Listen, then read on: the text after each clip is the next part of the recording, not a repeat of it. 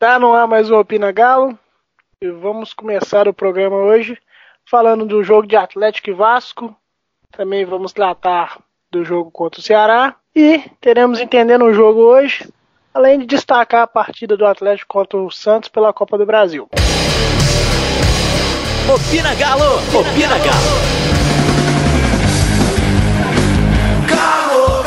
Vamos começar pela partida de Atlético e Vasco e vamos aos números do jogo. Ô Stefano, você já está disponível? Ah, sempre. É, posse de bola do Galo na partida na vitória sobre o Vasco 2x1 foi de 49,2%. O Galo teve menos a bola que o adversário, o que não vinha sendo comum no trabalho do Rodrigo Santana. Foram apenas quatro finalizações certas, nove erradas, e dessas finalizações, 11 tiveram assistência. Galo chegando com bastante jogada trabalhada na, na área do, do gol adversário, mas precisa caprichar um pouquinho mais no último passe e também nas finalizações. Foram 401 passes certos e 35 passes errados. Algum quer algum número individual, Diego? Fala um pouquinho da partida do Ricardo Oliveira, cara, porque eu achei ele um pouco afastado do jogo, meio fora de sintonia do time. Eu também achei. O Ricardo Oliveira bastante é, escondido do, da, do jogo. Acabou que ele saiu muito da área, mas mesmo saindo da área buscando o jogo, ele não estava conseguindo fazer bem o pivô. Deu apenas três finalizações na partida, somente uma certa. E errou duas, né? Acertou só uma, deu três, né? Inicialmente ele errou duas. E muito sumido mesmo no jogo. Não tem, é até difícil falar do Ricardo Oliveira que ele não apareceu nem pro bem nem pro mal. Não, completamente desaparecido da partida. Será que já tá na hora do Ricardo Oliveira testar um banco, ver como é que é o banco de reservas? É, você fez uma pergunta, quem anima a responder a pergunta do Stefano? Se responder, eu respondo. Eu acho que. Não sei. Eu não, não sei se eu confio no, no Alejandro de, de titular. Não porque, sei lá, ele tem 20 anos de idade, não tem bagagem suficiente igual o Ricardo Oliveira tem. Mas ele tá numa ótima fase também. A bola tá encostando nele e entrando no gol. Então não é coisa de desperdiçar, né? Deus sabe quando que ele vai estar na fase dessa de novo. Então, às vezes, dá para colocar o menino para jogar, quem sabe. Ele foi bem demais no Campeonato Mineiro e às vezes já esfriou, às vezes a sorte continua, quem sabe. Tem que testar mesmo. Falando em testar, Ô Karine, algum destaque positivo da partida, já que a gente já destacou negativamente o Ricardo Oliveira? Mas ainda aí nessa do Ricardo, só para saber a opinião sua, vocês acham que essa questão assim do atacante do Galo, o problema é o atacante em si ou a, o que assim dá para falar a bola não tá chegando? Só para saber a opinião sua. Pode Eu falar, acho hein? que a bola não tá chegando. Você acha que tipo assim, se mudar o Ricardo pelo Alejandro, então não vai mudar muita coisa? Não vai mudar nada. Do mesmo jeito que, que mudar qualquer outra posição, não vai mudar nada. Os jogadores eles estão com um problema não é de disposição, é de disposição para jogar a bola. A gente pega, entrando um pouquinho na parte do Stefano, por exemplo, o Vasco teve 35 cruzamentos e o Atlético 15, por, 15 cruzamentos. Dos cruzamentos do, do Vasco, eles erraram a maioria, mas o Atlético também errou a grande maioria. A gente tem 27% de acerto de cruzamento. Então, assim, a gente vê ponto improvisado de meio de campo armador, é, correndo sem rumo, é, trocando de lado toda hora, Xará entra na esquerda, Xará entra na direita, Xará tá armando o jogo, e aí Giovanni joga na direita ou joga na esquerda, e inverte com o Bolt quando o Bolt entra, e nisso, é, essa troca maluca que tá acontecendo, de ninguém sabe onde que joga, ninguém treina cruzamento, ninguém no time sabe treinar, tem um, uns cruzamentos meia boca, assim, do Guga, o do Vina é bem meia boca, mas passa. E a gente não sabe, a gente não vê cruzamento. E bolas que o centroavante geralmente aproveita para poder mandar pro gol. É lance de cabeça, numa cobrança de falta, numa cobrança de escanteio, alguma coisa assim. Ricardo Oliveira não tem essas bolas. E não só ele, né? Os zagueiros também não tem essas bolas levantadas na área. Então, eu acho que talvez eu, eu, esteja sendo um pouquinho passiva, considerando a, a, história do Ricardo Oliveira, o passado dele, né? O, o, que ele sabe jogar a bola. Mas eu acredito, se eu tivesse que colocar um culpado, eu colocaria a falta de bola chegando e não o atleta. Muito bem. É... Entrando mais no jogo, ô Karine, você não respondeu a pergunta. Você perguntou se tinha algum destaque positivo. Positivo, positivo, Sim. só o resultado. Só o resultado. Pra falar assim individualmente, não teve um jogador que foi melhor. Teve assim uns que foi menos pior. e com muito sacrifício eu, tiraria Elias e Rabelo, só. Mas não foi que eles foram assim, nossa senhora, o supra-sumo dos jogadores destruiu o jogo, nada disso. Porque foi um jogo tão ruim, mas tão ruim, que, nossa senhora, eu não tenho nem palavra para falar desse jogo, não, foi muito ruim mesmo. Ela falou, eu acho que falta mais, assim, que tem qualidade, os caras, não tem condição esse jogador do Galo ter desaprendido, chegou aqui parou de jogar futebol. Eu acho que parte, sim, tem a desorganização, tem um mau momento, nas eliminações, tudo isso pode pesar. Mas às vezes, assim, você sente que no primeiro tempo você, ao menos eu, senti assim, que se eles esforçassem um pouquinho, sabe? Se lá no fundo falasse assim, não, eu vou dar 1%, 101%, ia sair coisa boa. Mas parece que eles, assim, não tem aquela coisa, assim, de meu Deus do céu, vou dar mais, sabe? Parece que é sempre o mediano, ninguém tenta dar um pouquinho a mais. É, entrando um pouco no jogo coletivo agora, é, Felipe, apesar das, das atuações individuais não serem as esperadas, como as meninas destacaram, se nota isso eu acho que, que é unanimidade, podemos dizer assim, que desde a entrada do Rodrigo Santana como técnico interino do Atlético, nós evoluímos em termos de organização, principalmente em termos de posicionamento defensivo. Você concorda com isso? Qual é a sua opinião sobre isso, cara? Ah, concordo. É um técnico que não trabalhava e o outro que trabalha, né? O Rodrigo Santana é um cara jovem, estudioso, promissor como técnico, estuda os adversários, isso fica bem claro. É, é o mínimo de organização que a gente está tendo, né? É o que a gente esperava. É, sobre o jogo, foi horrível mesmo. No tempo pífio, é, condiz com o momento das duas equipes, né? É um jogo horrível, não deu vontade de ver. Segundo tempo a gente melhorou um pouco, conseguimos eles trocar um passe, mesmo assim o Atlético tem carências sofríveis é difícil. É, ele conseguiu a vitória, por igual a, a Karine falou, valeu pelos três pontos, é o que importava. É, vamos ver se a gente vai melhorar um pouco. Né? O carece de peças no meio, a criação não tem. É, na esquerda não tem um jogador para jogar ali. Xará tentou no primeiro tempo, foi mal. É, o Bolt também entrou mal. Mas está, o Elias, que foi, foi bem. E o Rabelo também, calando a boca dos críticos aí, né? Já tava começando a corneta em cima dele. Foi muito bem, salvou um lance lá. Ele joga na frente da bola. Esse foi para mim os dois destaques da partida. É, mas o jogo em si, é horrível. Tava pra esperar também outra coisa, né? De Vasco e Atlético. É, ô Stefano, o que dizer daquele belo gol do belíssimo Xará?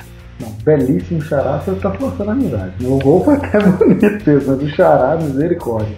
Cara, acho que não sei se vocês viram a narração do Caixa na Itatiaia. Foi até destaque no Sport TV hoje a narração dele, porque na hora que pouco antes o Xará recebe a bola no, na intermediária, toca a bola para trás e o Caixa fala: Para trás de novo, não, Xará, é para frente, meu filho. É o resumo do Xará na parte de ontem. Eu não achei que a atuação dele foi boa, mas fez um gol muito parecido com o que ele fez contra o Palmeiras ano passado no Brasileiro, um belíssimo gol, né? Que puxa para o meio, bate de esquerda, agora a preguiça do Valdiga na marcação também é algo a se destacar também, né? E dois belos pessoas envolvidas no lance, só para deixar claro. Mudando um pouco de assunto agora, é, essa semana né, saiu muitos, muitas reportagens da velha e boa notícia de fofoca da mídia mineira, que é a questão do elenco estar bancando o Rodrigo Santana, como fizeram com o Largue e etc. É a hora de efetivar o Rodrigo Santana, é hora de dar oportunidade para ele. Vamos buscar quem? É, alguém sabe a solução dos problemas do Atlético? Na verdade, segundo o Rui Costa, o Rodrigo Santana já está efetivado até a Copa América. Não haverá alteração no comando técnico do Atlético até a Copa América, ou seja, deixando claro que o Atlético, das duas, uma, ou Vai esperar a gente cair. Se o Rodrigo Santana for mal até a Copa América, o Atlético provavelmente aproveita a pausa e traz alguém. Se ele for bem, fica aí, vai ficando até completar seis meses. O problema do Atlético é quando completa seis meses, né? Completa seis meses, normalmente mandado embora. Se ele conseguir superar essa marca de seis meses, o último o Lag até superou, ficou oito meses, mas. Superou mais ou menos, né? Deu oito meses por causa da Copa. É, tem isso também. mas como técnico mesmo, ele ficou seis meses como efetivado, salvo engano. Não é coincidência. Então, alguém. Ah, alguém disponível para dizer. Nossa, para dizer foi feio, né? Para comentar sobre essa efetivação até a Copa América, significa que o planejamento está sendo seguido à risca, né? Com um tom de ironia. É, o planejamento de não ter planejamento está sendo bem seguido. Mas é ridículo efetivar o Rodrigo Santana agora, porque é muito feio ver o jogador indo na coletiva falando assim: ai, a gente tá treinando, porque o Rodrigo Santana é maravilhoso, tem que efetivar mesmo. Nossa, a gente tá treinando muito, olha só, a gente tá melhorando. Aí você vê um Atlético e Vasco, aí você tem vontade de botar fogo em todo mundo. Mas, é tipo, dá pra ver claramente que o pelo trabalho que o Santana fez na URT, que ele não é um mau treinador. Só que ele não é o treinador que o Atlético precisa hoje. Ele seria um treinador pro Atlético se o Atlético tivesse jogadores com perfil da URT, coisa que não é. Se você pegar um treinador, o Santana, se eu não me engano, ele tem 36 anos. A gente tem todos os medalhões do time, os medalhões que eu falo assim, os o, o resto da sobra que a gente catou dos outros times, Elias, Fábio Santos, o Vitor, que é a nossa própria sobra, Leonardo Silva, essa galera toda tem mais de 36 anos. 30, é, 35, 36, sei lá. Mas então você pega um cara que não tem tantas experiências quanto os próprios caras que ele tá comandando. Pra ele cair na lábia de um e falar assim, ai, ah, faz isso aqui, e ele pegar e fazer, pouco custa. Então a gente precisa chegar, ter um, um treinador, chegar um cara aqui fala assim, ó, é isso e pronto, você quer fazer? Faça, não quer fazer, vai embora. Tchau e benção. E, e assim, o Felipe fala muito isso de, de investir em, em um treinador sul-americano, é, não necessariamente brasileiro, mas argentino, talvez. É, e eu acho que assim, talvez essa seja uma opção. A gente vê, por exemplo, o São Paulo no, no, no Santos. O Santos não tem, assim, no papel, o elenco do Santos é muito parecido com o nosso. Tem muita carência, tem uns jogadores lá que, que jogam por causa de nome e, e beleza. Tem uns gringos lá que eles arrumaram. Enfim, no papel, o time do Santos, se for comparar assim friamente, é bem parecido com o nosso. Só que sabem jogar bola porque eles têm treinador. Então, eu acho que a efetivação do Rodrigo Santana hoje não é boa para o Atlético. Essa efetivação até a Copa América é pior ainda, mas eu acho que a expectativa é esperar o Tite cair para trazer o Tite.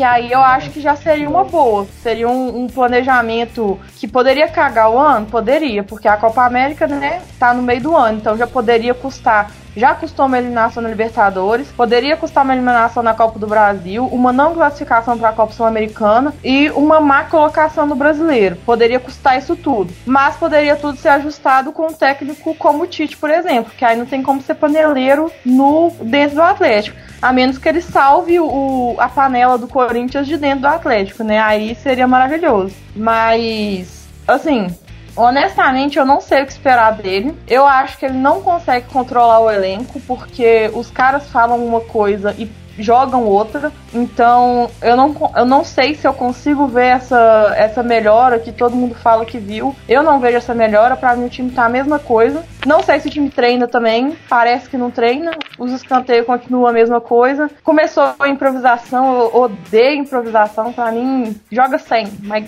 muda o esquema tático, mas não improvisa.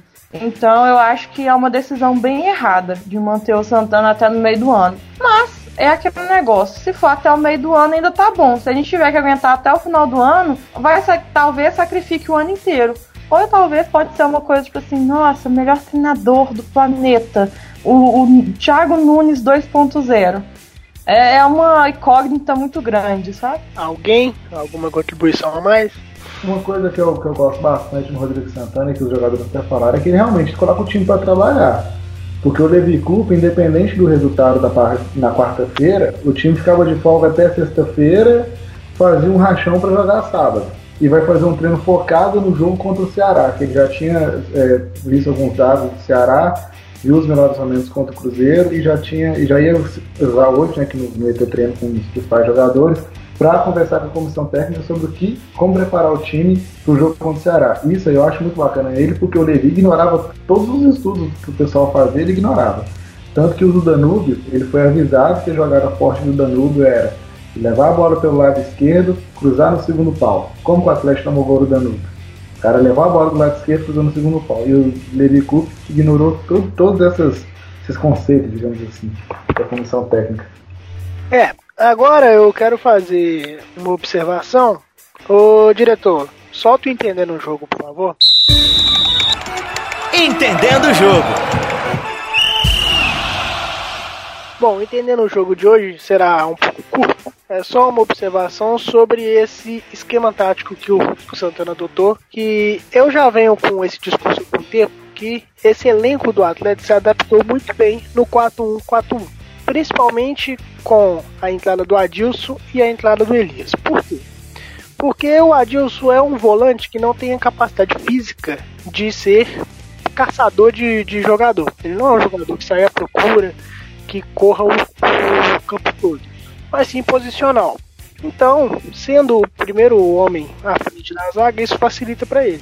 E a entrada do Elias também, desde a época do Roger Machado, seus melhores desempenhos, não sendo o melhor né, no seu auge, mas né, sua contribuição maior dentro do clube foi nessa segunda linha de quatro, no qual ele, ele atuou tanto centro pelo lado esquerdo ou centro pelo lado direito, e isso faz com que ele ganhe infiltração no meio, à frente, e também faça construção de jogada. Ou seja, da forma como o Rodrigo Santana encaixou o time, nós temos uma participação maior dos laterais, tanto do Guga, tanto do Fábio Santos, mesmo ambos não tendo uma, uma atuação digna né, de, de do, do que a gente espera, mas as participações aumentaram é, diferente do, do jogo com. Diferente do, das atuações com o então os laterais participam mais, o meio-campo está mais próximo. A única, única ressalva que eu faço é o posicionamento do Luan, que eu não entendi até agora qual que é a sua, sua posição no time, ele não tem posição fixa e também simplesmente não está rendendo o que a gente está acostumado, né? Por ser hoje o jogador com maior regularidade dentro desse time do Atlético, né? Se isso for uma coisa positiva. E ah, o afastamento do Ricardo Oliveira também. Então isso é algo que o, que o Rodrigo Santana, né, como o Stefano já destacou, será o técnico o técnico atleta a parada da Copa, é uma coisa que ele poderia aperfeiçoar, que é a questão da, aproxima, da aproximação ao Ricardo Oliveira. Mas do mais eu enxergo que defensivamente, principalmente, o time tem se portado melhor nesse esquema. E não é só com o Rodrigo Santana, foi assim com o Arg, com o Roger Machado e etc. Então é isso, que mantenha o esquema e aperfeiçoe ele e a gente volte ao caminho das conquistas. Esse foi Entendendo o Jogo de hoje. Entendendo o Jogo. Vou falar agora desse confronto, já que o Stefano deu a deixa de Atlético e Ceará. O que esperar de Atlético e Ceará? Será no Castelão, né, o, o Stefano? Isso, Ceará no Castelão. Você tem um retrospecto aí, cara? Tem.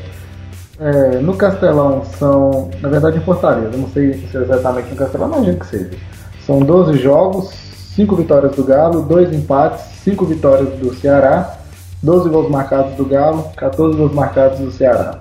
Retrospecto geral, em todos os lugares e por todas as competições, são 21 jogos, 10 vitórias do Galo, 5 empates, 6 vitórias do Ceará, 26 gols a nosso favor e 19 gols do Ceará. E pelo Brasileirão são 17 jogos, 8 vitórias do Galo, 4 empates, 5 derrotas, 21 gols marcados pelo Galo e 16 gols marcados pelo Ceará.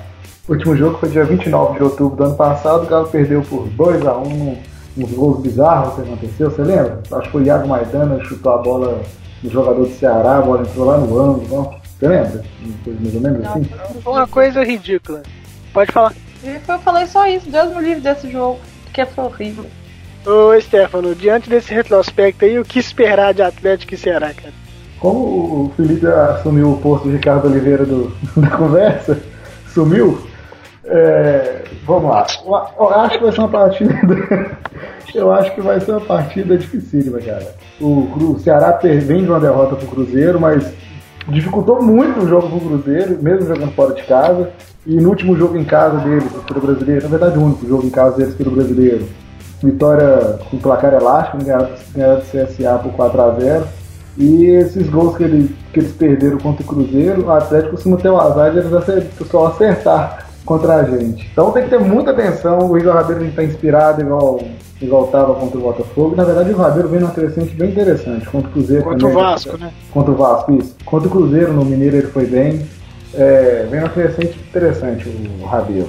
E no mais é tentar caprichar lá na frente. O Rodrigo Santana, ele, normalmente quando o técnico pega um time ruim, a primeira coisa que ele tenta fazer, é, os técnicos mais antigos eles falam isso. A primeira coisa que ele tenta fazer é organizar a defesa, para depois mexer no ataque. Defensivamente o Atlético está mais organizado ou então menos desorganizado que estava com o Levi. Mas na frente tem deixado muito a desejar. Então tem que começar também a caprichar lá na frente, porque uma hora essas bolas que não estão entrando vão começar a fazer falta. É isso aí. só Ô, Karim, Só de curiosidade, você sabe por que, que o Atlético é vice-líder?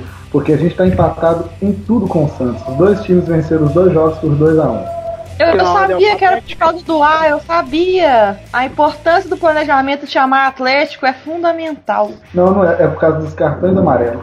O Atlético é o único, único time até agora que não recebeu nenhum cartão no brasileiro. Olha, isso já é um ponto positivo pro, pro Rodrigo Santana. Porque. isso O já time- cativa ele como efetivado, maluco?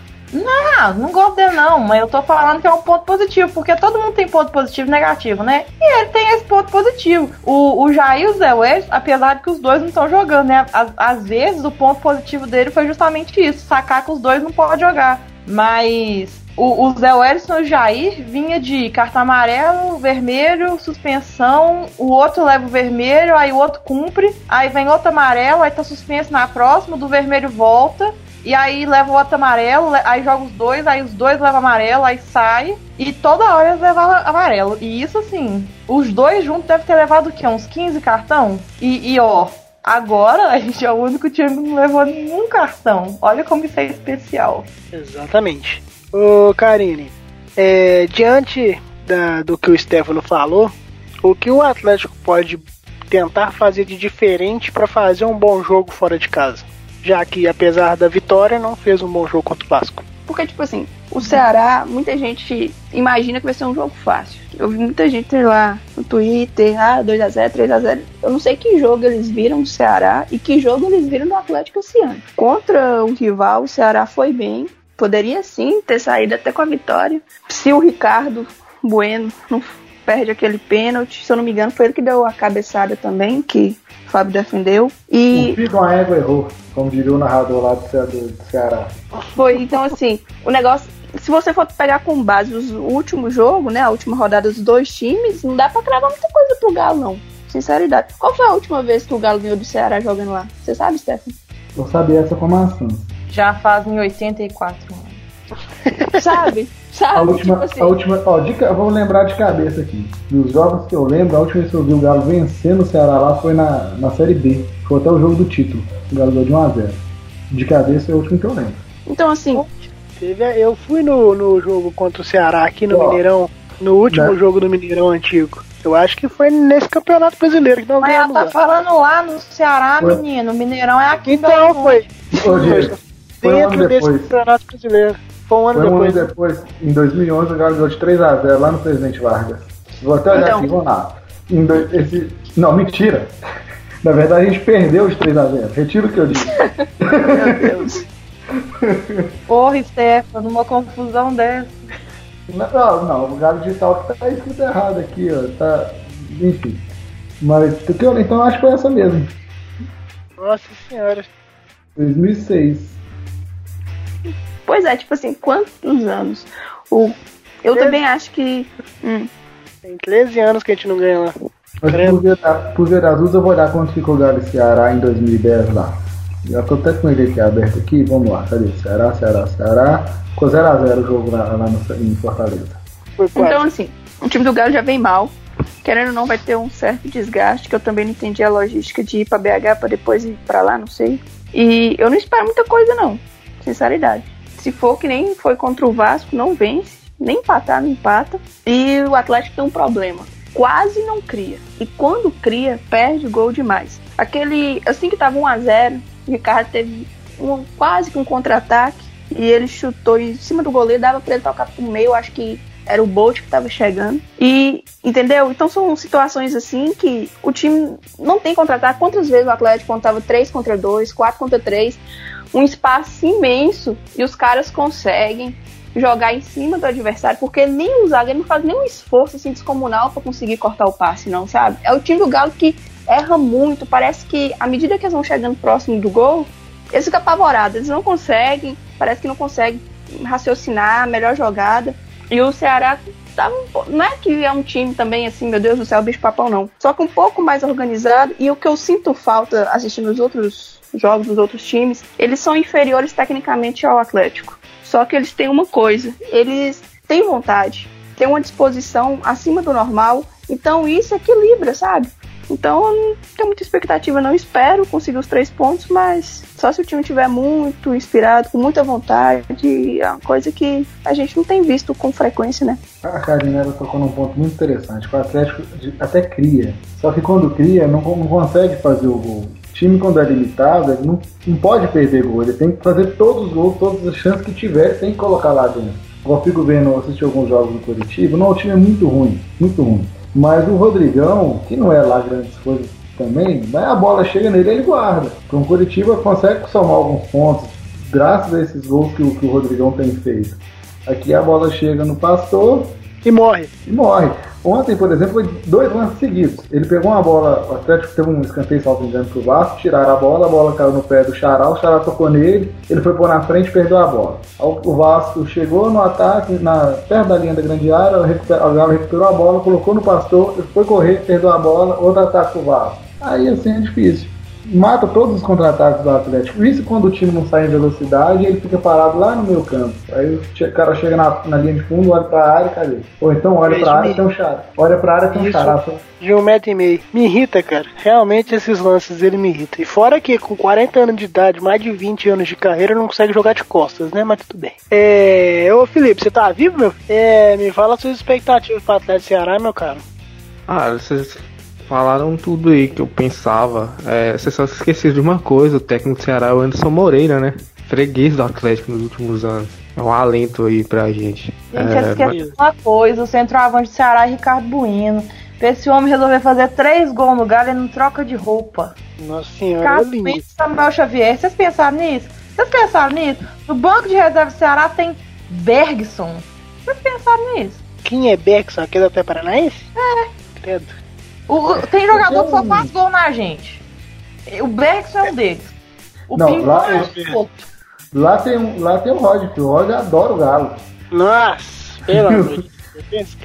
E, e, aí tem, que você começa a ficar preocupado tem o Ricardo Bueno e tem esse negócio de lei do ex, ele já começa a bater. Não, tomar gol do Ricardo Bueno, você pode fechar a casinha, que nem a lei do ex, não. Aí você pode fechar. é, não, não, é lei do ex jogador, não, passa a ser esse clube mesmo, né? Lá, lá tem um, um lá que eu gosto dele, o Chico. Bonzinho, japonesinho, ah. pequenininho. Fala do Chico não, que o Parro fica doido. Ele queria ficar no Ele é apaixonado com o Chico. Não, não, não acho que o Chico também seja o cara pra vir resolver os problemas do Atlético, não. Mas assim, pra um, um clube da proporção do Ceará, ele é bom jogador. Ele era destaque no CSA, né? Acho que é um negócio assim. É, um trem, um trem assim mesmo. Não, é CRB. CRB, CRB mesmo. É, era CRB isso mesmo. Mas não é ruim não, ele tipo, bonzinho agora. O goleiro do. do não é ruim não, mas deixa lá. É, não, deixa lá. O goleiro do, Ceará chama gol, Diogo Silva. E ele chama gol, só está pro gol. E você sabe quem que é o. Na verdade, os três goleiros do Ceará são chama gol. O Diogo Silva, o Fernando Henrique e o Richard. Nossa, que o Fernando Henrique tá vivo, hein? Oh, é, e é só chutar pro gol, velho. Mas quem disse que o Atlético chuta?